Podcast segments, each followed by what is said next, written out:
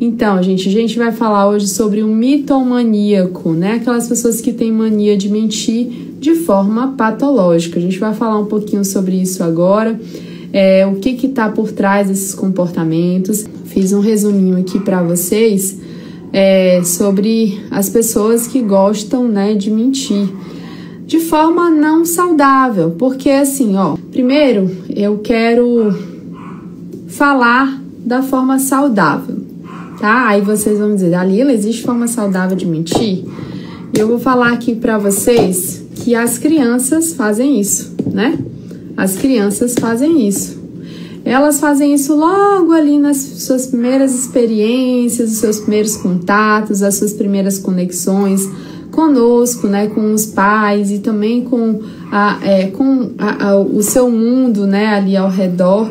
Elas fazem muito dessa, é, é, fazem muito isso, né, porque elas vivem no mundo da imaginação, né? Então as crianças vivem nesse mundo da imaginação, elas não vivem muito do mundo real, vivem nesse mundo imaginário.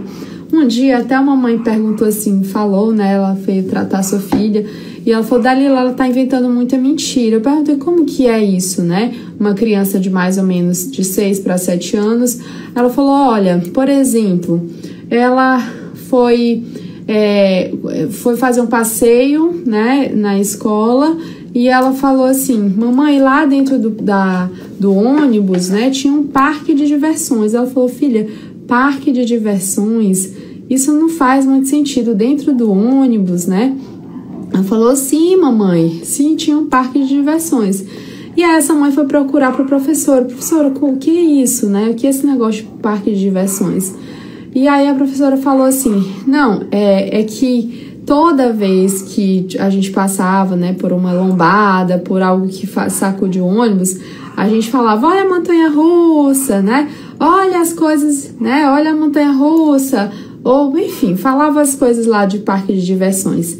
E aí ela chegou, né, inventando para a mãe, e isso não é uma invenção, é uma criação da realidade dela, né? Como ela vive num mundo imaginário, né, é, nessa faixa etária, ela vai criar coisas, né, que fazem parte desse mundo imaginário. E eu já me peguei várias vezes vendo esses comportamentos nos meus filhos, né? É, e isso é muito legal. E aí, o que, que a gente faz, né? Quando o meu filho está muito criando um mundo imaginário, eu entro dentro desse mundo imaginário. Quanto mais você vai entrando, você vai entrando no jogo dele. Agora, quando você diz assim, você está mentindo, isso é feio mentir. Aí você está dizendo é, que realmente aquilo que o seu filho está criando não é legal, né? E aí ele pode ter duas opções, dois comportamentos. Ou ele parar com esse mundo imaginário de, de fato e voltar para o mundo real, ou ele vai continuar mentindo. E aí é que a gente vai entrar agora nos mitomaníacos e eu gosto de falar que é uma constelação, né? Porque são conflitos que as pessoas passam. Essa constelação do mitomaníaco, a constelação não tem nada a ver com constelação familiar, tá, gente? É uma constelação que nós chamamos de constelação esquizofrênica, né? Por uma parte do tempo, em uma grande ou total parte do tempo, tem gente que passa o tempo todo mentindo. Então, talvez é, para algumas pessoas, por uma parte grande do tempo, ou em total, na totalidade do seu tempo, né, ela realmente mente muito. É, ou uma parte do seu tempo ela procura mentir, né, em uma pequena parte do seu tempo ela procura mentir. E aqui a gente vai falar um pouquinho sobre as questões emocionais por trás disso. Você conhece alguém que tem essa essa questão? Você conhece alguém que é mitomaníaco? Eu conheço. Eu conheço gente que tá realmente na constelação o tempo todo. E eu conheço pessoas que estão em poucas partes do seu tempo mentindo aí, talvez para sua sobrevivência, né? Então, eu, como eu falei, é, essa constelação mitomaníaca, né? Esse problema mitomaníaco, ele é, vem fragilizando duas questões a nível cerebral, tá? Não é a nível é, fisiológico, não é a nível funcional aqui da periferia, é algo a nível cerebral. É, é, geralmente essa constelação ela tem um, ela está relacionada, é um conflito relacionado a dois, duas questões específicas que estão lá no cérebro, que é o reto e também os brônquios, tá? Eu já vou adiantando que como tem uma fragilidade nos brônquios a nível cerebral, quando a gente vai ajudar esses pacientes que realmente querem se livrar disso, é difícil, né? Para eles quererem se livrar disso, porque isso é muito para sobrevivência, mas vai que algum paciente procura você. Então é interessante que a gente tenha muito cuidado, né? Porque como a gente vai mexer em algo que tem a ver com os brônquios, né? Na, na, na, no lado cerebral, ou seja, no relé cerebral, é, na parte cerebral ligada aos brônquios, a gente precisa ter um pouquinho de cuidado e com cautela, tá? Para que a gente, é, para que essa, essa ressignificação não gere consequências né, é, não gere consequências ruins, tá? Consequências ruins lá no momento que o paciente tem reações, porque tem muita gente que tem reação, tem gente que não tem ninguém. E alguém tá perguntando já aqui, Dalila, mas isso não é falta de caráter, mentir para tirar proveito? É, pode ser, pode ser, tá? Mas nosso método, e eu falo muito para vocês, nós podemos ter essa percepção, tá? Mas como terapeuta que eu sou e eu ensino vocês a, se não forem terapeutas, pelo menos ter, teora, terapeutizarem suas vidas, suas experiências, uh, as suas percepções em relação ao outro, eu convido vocês agora a tirar todo e qualquer julgamento, porque Jesus nos ensinou a não julgar o outro. E eu estou aqui para dizer qual que é a relação emocional, porque uma pessoa que mente o tempo todo, ela quer se proteger. E eu vou te falar algumas coisas, fica aqui, tá bom comigo, já que você tem essa percepção, para você se colocar um pouquinho no lugar dessas pessoas. Claro que isso não é, não é justificando um erro, tá? Mas eu não considero isso como um erro como terapeuta, porque eu acredito sim que as pessoas querem se proteger, se defender. Então, qualquer relacionamento, é, aliás, qualquer doença, qualquer comportamento que a pessoa tenha, é somente o corpo dela, a mente dela querendo se proteger por tantas vivências que ela já passou na sua vida, tá? Então, é, eu quero primeiro convidar vocês a tirarem todo e qualquer julgamento. Quando vocês tiram o julgamento, vocês abrem espaço. Vocês abrem um espaço muito grande para ajudar as pessoas. Vou falar de novo, tá? Para você ajudar as pessoas, você precisa abrir esse espaço.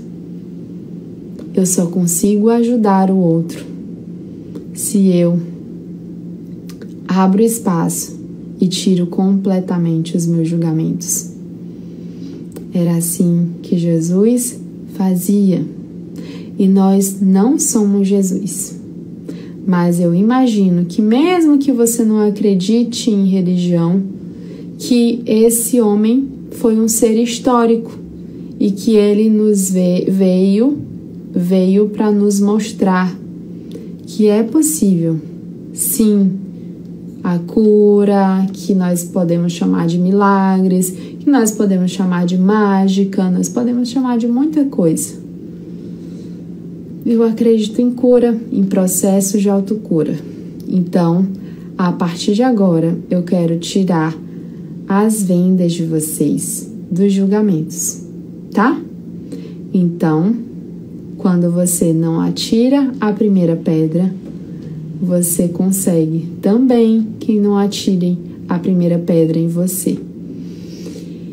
E uma outra coisa bem importante, quando você se coloca no lugar do outro e você se cura em relação ao outro, e isso tudo que eu tô falando faz parte disso. Você consegue que o outro mude.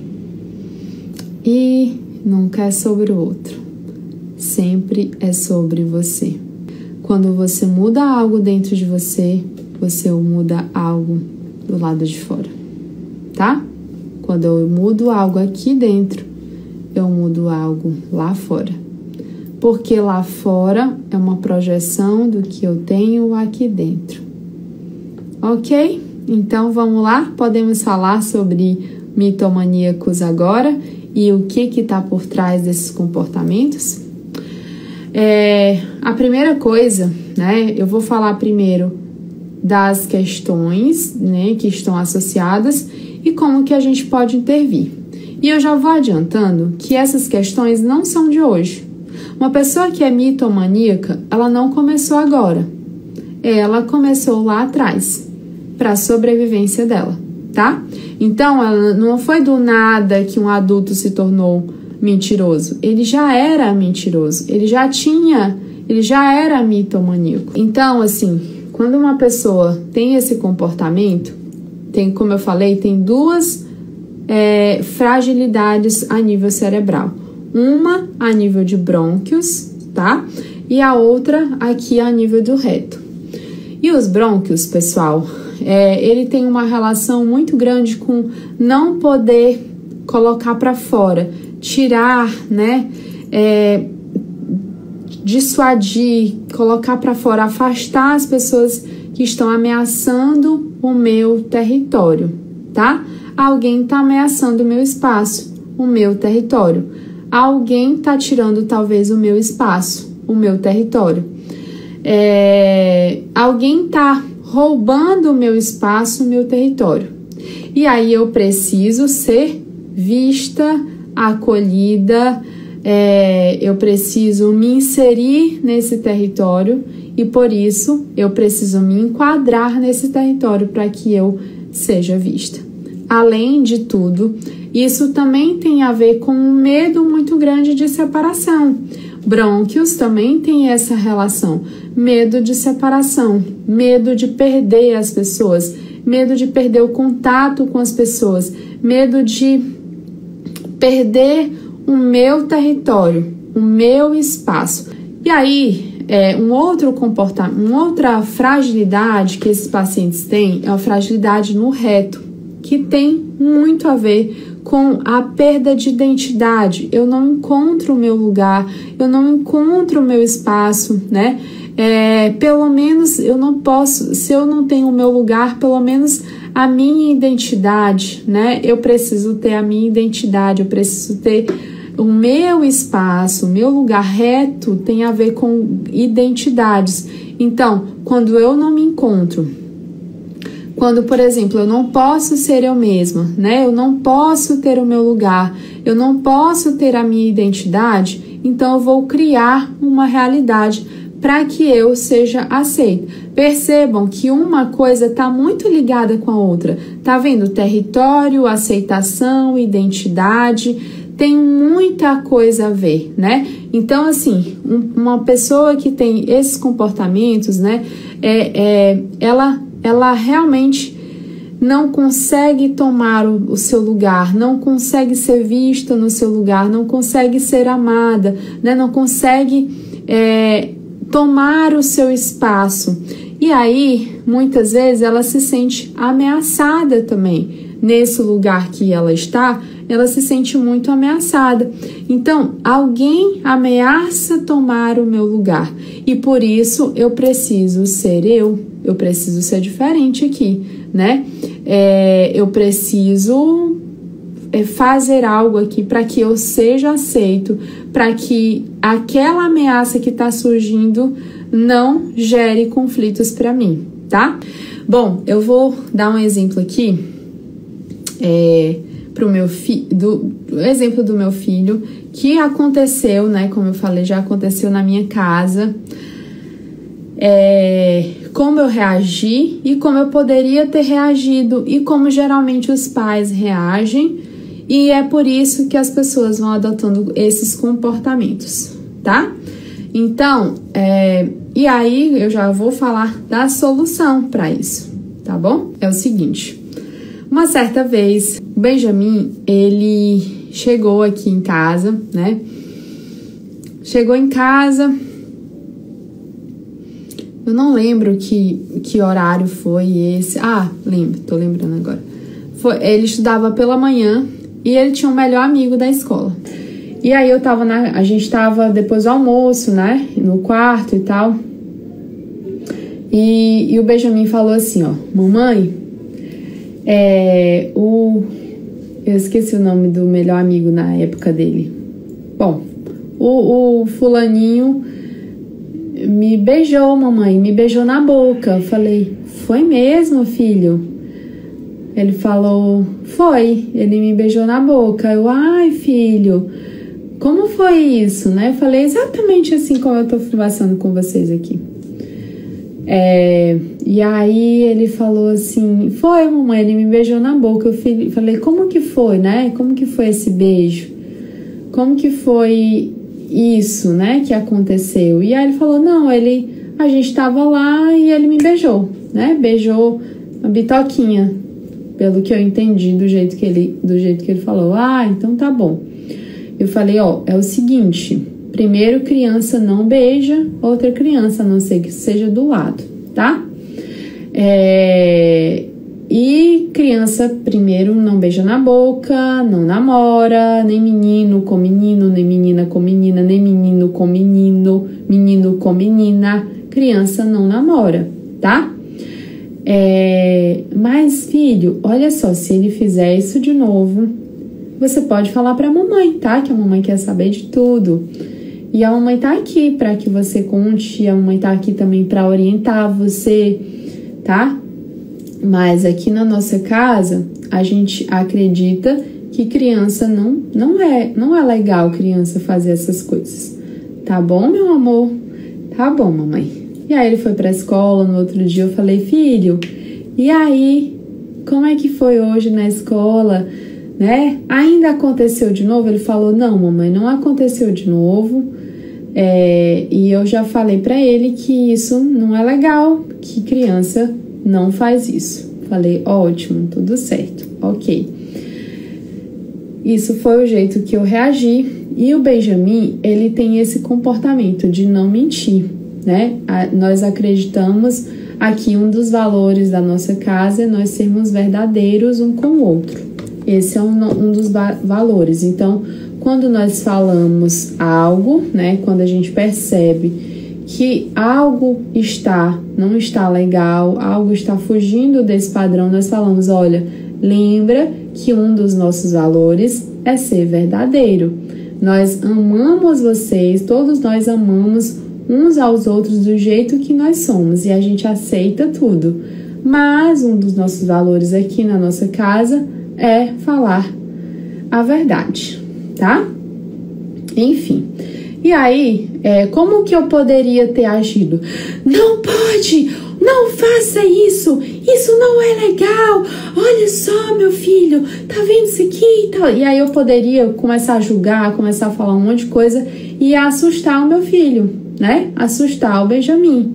Assustar ele completamente e, e eu não ia abrir espaço para que ele for, para que ele fosse verdadeiro em um segundo momento, né?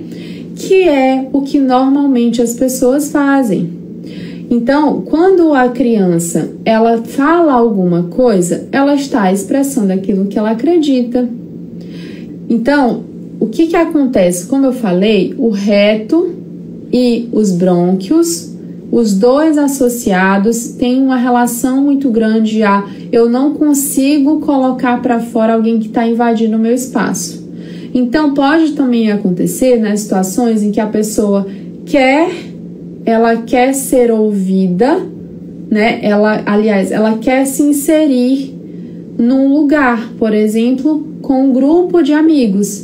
Então eu quero me inserir no lugar nesse grupo de amigos e eu começo a dizer que eu também sou desse jeito, que eu também faço essas mesmas coisas, que lá em casa também eu tenho esses comportamentos, que lá em casa eu tenho um moto, eu tenho um carro, eu tenho isso, eu tenho aquilo, e eu começo a criar algo para eu me inserir num grupo que eu gostaria de inserir. Por quê? Porque eu não estou conseguindo marcar o meu território de outras formas. Então, assim, é a maneira que eu tenho das pessoas de chamar a atenção para mim. E isso geralmente acontece porque ou eu perdi o meu espaço dentro de casa e eu realmente é, eu, eu, realmente não posso ter o meu espaço, eu não posso ser eu dentro de casa, ou eu perdi o meu espaço na escola porque talvez surgiu algum coleguinha no grupo que tomou o meu lugar. Como eu não posso colocar para fora essa pessoa que tomou o meu lugar, o meu espaço, eu tenho que me enquadrar naquele espaço de uma maneira, né? É, exatamente, se sentir pertencente de uma maneira mais fácil para que eu me sinta pertencente, para que eu me sinta inserido naquele território qual eu, o qual eu perdi, tá? Então é algo muito importante. E eu sempre gosto de falar, gente, que quando acontece isso na escola, eu preciso ajustar algo dentro de casa. Eu coloco a responsabilidade para mim como mãe, tá? E aí, se eu, for, se eu for tratar um adulto, eu preciso olhar o que, que aconteceu na vida dele para que ele fosse fazendo isso. E aí tem a outra coisa, a questão do reto, né? A questão do reto, eu não tenho identidade, eu não posso ser eu mesmo. A minha mãe nega o meu comportamento. Então, tem criança que é muito expansiva, ela quer conquistar o mundo, ela quer fazer as coisas, ela quer isso, ela quer aquilo e ela, ela quer explorar tudo. Só que os pais não, pro, pra, pro pai, pra mãe, não, não pode isso, não pode aquilo, ou é, você até pode, mas até aqui, até aqui não.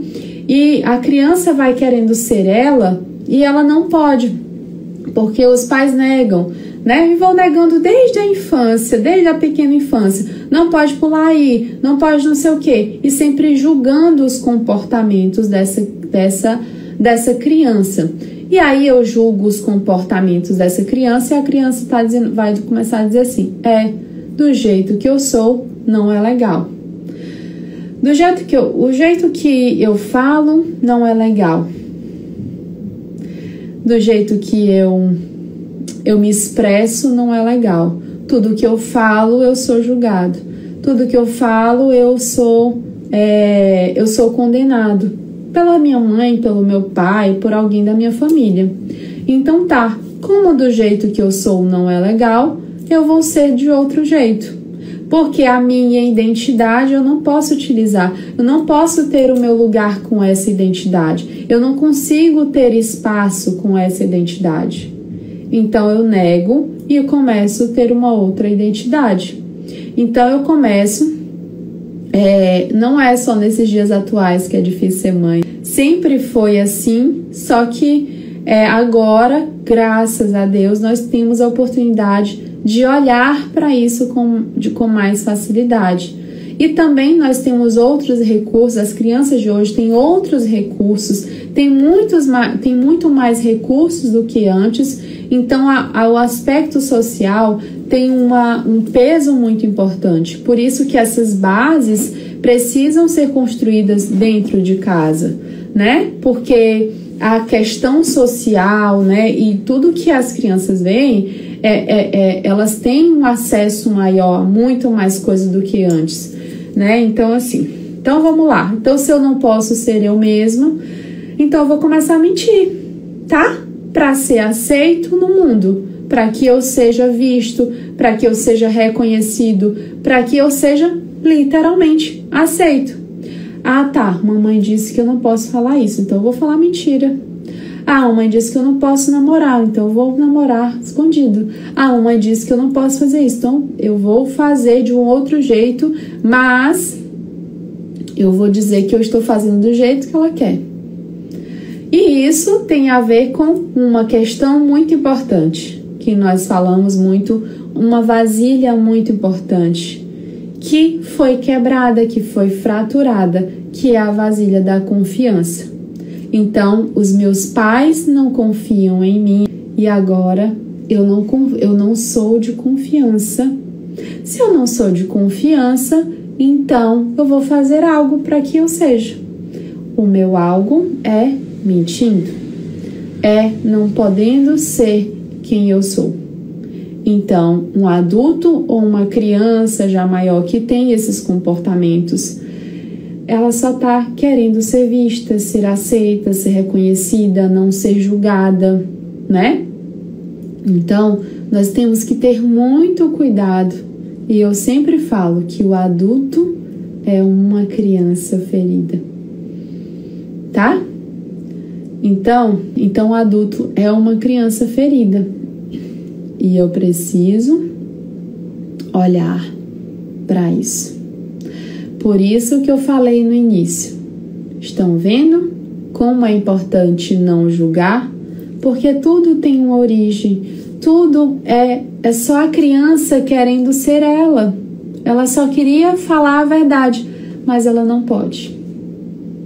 E como ela não pode, eu vou mentindo e eu vou fantasiando e eu vou criando coisas e cada vez que eu cresço eu vou criando mais coisas. Porque eu preciso criar mais coisas para que eu seja aceito. E aí isso vai criando uma bola de neve. E aí depois a pessoa nem sabe mais quem ela é e ela se perdeu e ela precisa viver naquele mundo que não é real. Para que agora ela seja aceita pelo marido, pela mãe, pelo pai, pelos amigos, é, pelos filhos, por tudo, por tudo, todas as por todas as pessoas.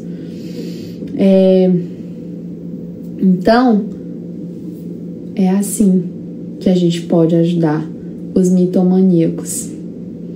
E a base de tudo isso é a infância. Se eu não cuido disso lá atrás, aqui na frente é muito mais difícil, mas não é impossível, ok? Então eu preciso cuidar muito bem disso, regar muito bem, de, bem isso, para poder é, lá na frente a gente conseguir realmente mudar muita coisa, mudar as pessoas, né? Mudar os comportamentos é, e sim, a criança, como a gente falou na live de anteontem, ela é um termômetro do lar, ela é um sintoma da família. E eu preciso, como mãe, como mentora do meu filho, me responsabilizar. Isso não é se culpar, tá? É só se responsabilizar. Quando eu me responsabilizo por algo, eu também me curo, porque eu estou dizendo, essa é a verdade. E a verdade, Jesus já dizia: a verdade vos libertará. É só com a minha verdade. A minha, né? A minha verdade, não a sua, a minha, eu consigo olhar para isso. Tá? Então, para que a gente ajude as pessoas com esses comportamentos, a gente precisa olhar para as suas verdades e dizer: Eu vejo você, eu aceito você do jeito que você é. E a pessoa também precisa se aceitar. E aí a gente precisa ser uma coisa que é errado ser. Posso falar? Querem que eu fale uma coisa que é errado ser, mas que quando nós somos, nós somos mais felizes? Ovelha negra eu vou falar, eu vou, eu vou, menino, eu vou, sabe fazer o quê? Peraí. Eu acho que uma vez eu escrevi um texto sobre a ovelha negra. vou procurar aqui, ó. Ovelha negra. Negra. Eu acho que eu já escrevi sobre isso.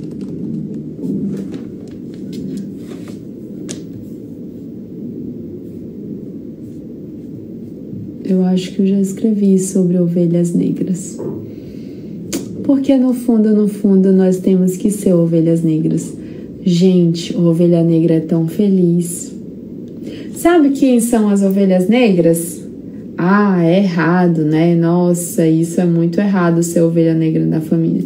Mas a ovelha negra da família, ela consegue ser ela.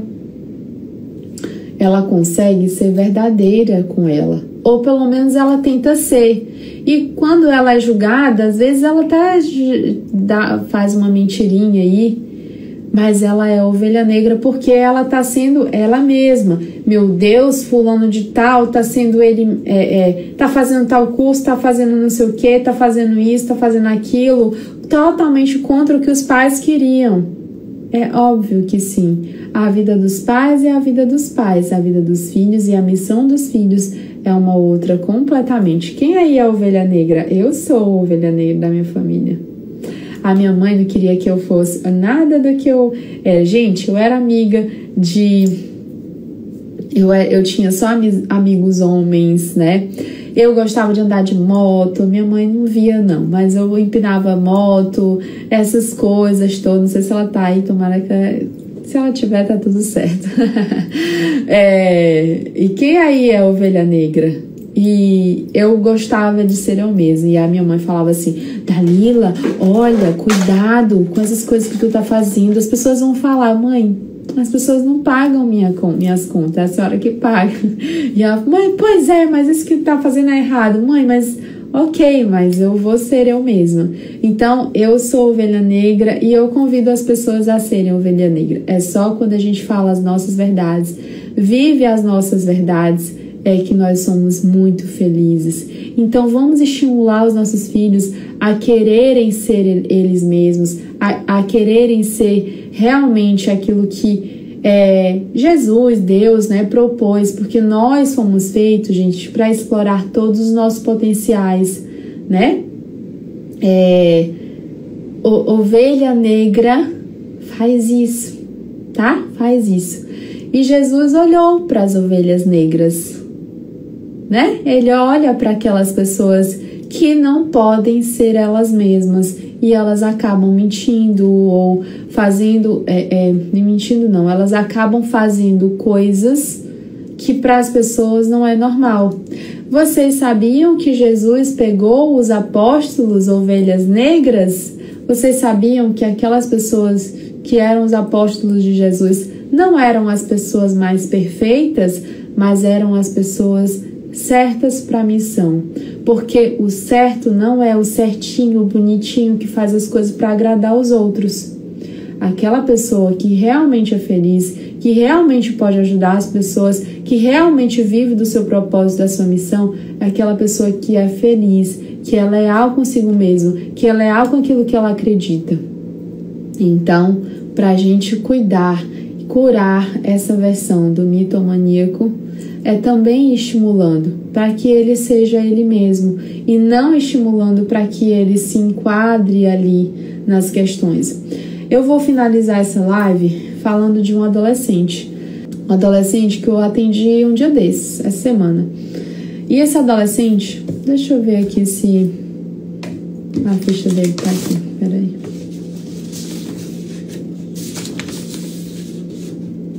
Tá aqui. É...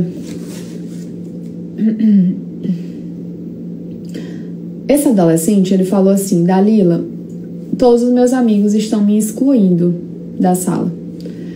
Na sala, né? E eu falei, é mesmo, né? O que que você observa? Ele, Dalila, não sei se é uma espécie de, de inveja, não sei, né? Mas, é, enfim, ele, to, ele me contou toda a sua trajetória, que ele final de semana vai com os pais para o sítio.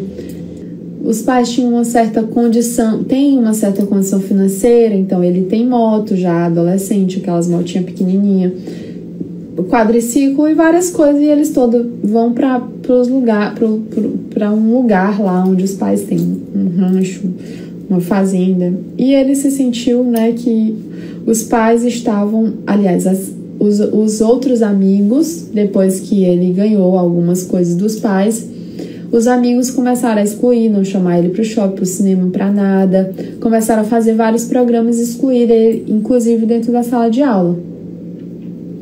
É, e ele falou: Dalila, eu não sei se eu mereço ter isso que os meus pais estão me proporcionando. Agora eu fiquei em dúvida se eu mereço isso, se é errado eu ter isso e se eu prefiro ter isso do que ter meus amigos. eu falei: olha, vamos falar uma coisa. Primeiro, vamos separar uma coisa. Uma coisa é merecimento, a outra coisa é as pessoas ficarem chateadas porque você tem algo. É, você ter algo financeiro, uma condição financeira melhor, não é merecer e nem desmerecer.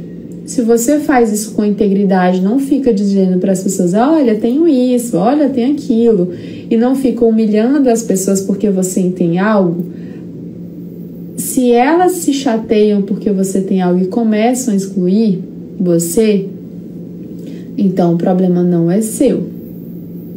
Talvez o problema seria seu se você realmente não fosse humilde e ficasse falando para as pessoas e, e, diminuindo as pessoas porque você tem tal coisa. Você faz isso? Ele falou: não, absolutamente. Pelo contrário, mesmo eles fazendo isso, eu convido eles, né? Eu convido eles para o cinema, eu convido eles. E eu, eu não fico falando sobre essas coisas. E aí, enfim, a gente foi falando sobre essa questão de merecimento, não merecimento e ser verdadeiro com ele mesmo, ser verdadeiro com os outros. E eu falei, ó, uma pessoa que exclui você porque você tem algo ou porque você deixa de ter algo, essa pessoa nunca amou você. Faz sentido para você? Então, se essa pessoa não amou você, será que tem a ver com merecimento de você ter algo ou não? Né? E ele falou: Nossa, não tem nada a ver uma coisa com a outra. Então tá, então seja verdadeiro com você sempre. Jesus nos ensinou a dar outra face. Então, mesmo que eles façam isso, convida. Se você convidar e eles não forem, para de convidar, porque Deus também nos ensinou, Jesus também nos ensinou a nos amar em primeiro lugar porque eu só posso amar o outro e eu amo o outro como a mim mesmo. Como eu posso amar o outro se eu não estou me amando? Se eu não estou cuidando de mim? Se eu não estou olhando para as minhas questões, né? Então, é, amigo de verdade não desiste nunca das pessoas. Amigo de verdade não desiste, mesmo que você não consiga se inserir naquele grupo, se você tem mais ou se você tem menos. Amigo de verdade realmente traz você. Agora, eu ensino para os meus filhos desde pequenininho, né? É, que um dia desse a Nina é apaixonadinha por uma, por uma criança aqui no nosso prédio, né? E eu falei, filha, a mamãe também tinha essas, essas paixonitezinhas, né? E ela falou, mamãe, é mesmo? Eu falei, é, filha.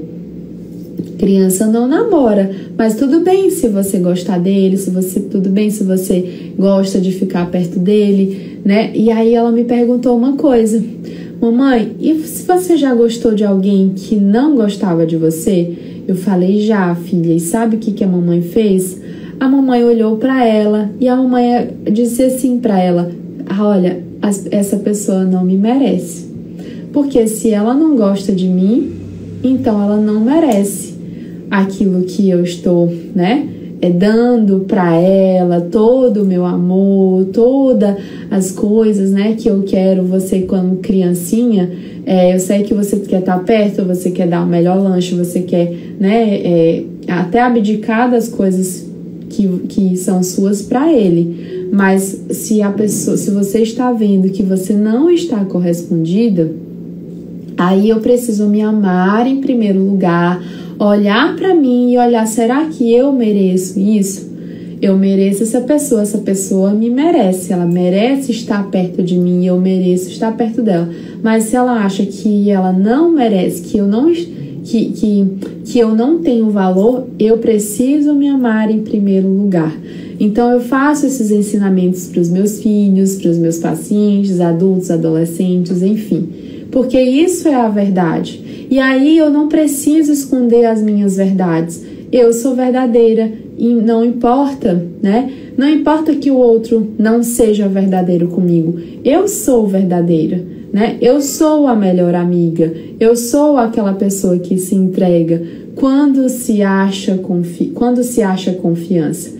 Agora, quando não tem confiança, quando vai perdendo a confiança, ok, então já que é para amar em primeiro lugar, então vamos aqui fazer a nossa parte sem humilhar ninguém, sem interferir na vida de ninguém, e aí eu vou vivendo a minha parte. E aí o que eu disse para esse adolescente foi assim: faça sempre o seu melhor. Seja íntegro, independente do que as pessoas falam ou façam com você. Agora se ame em primeiro lugar e também não se humilhe perante as pessoas. Então isso faz sim a gente, as pessoas não quererem mentir, omitir o que tem ou o que deixa de ter, para que eu seja inserido em um espaço.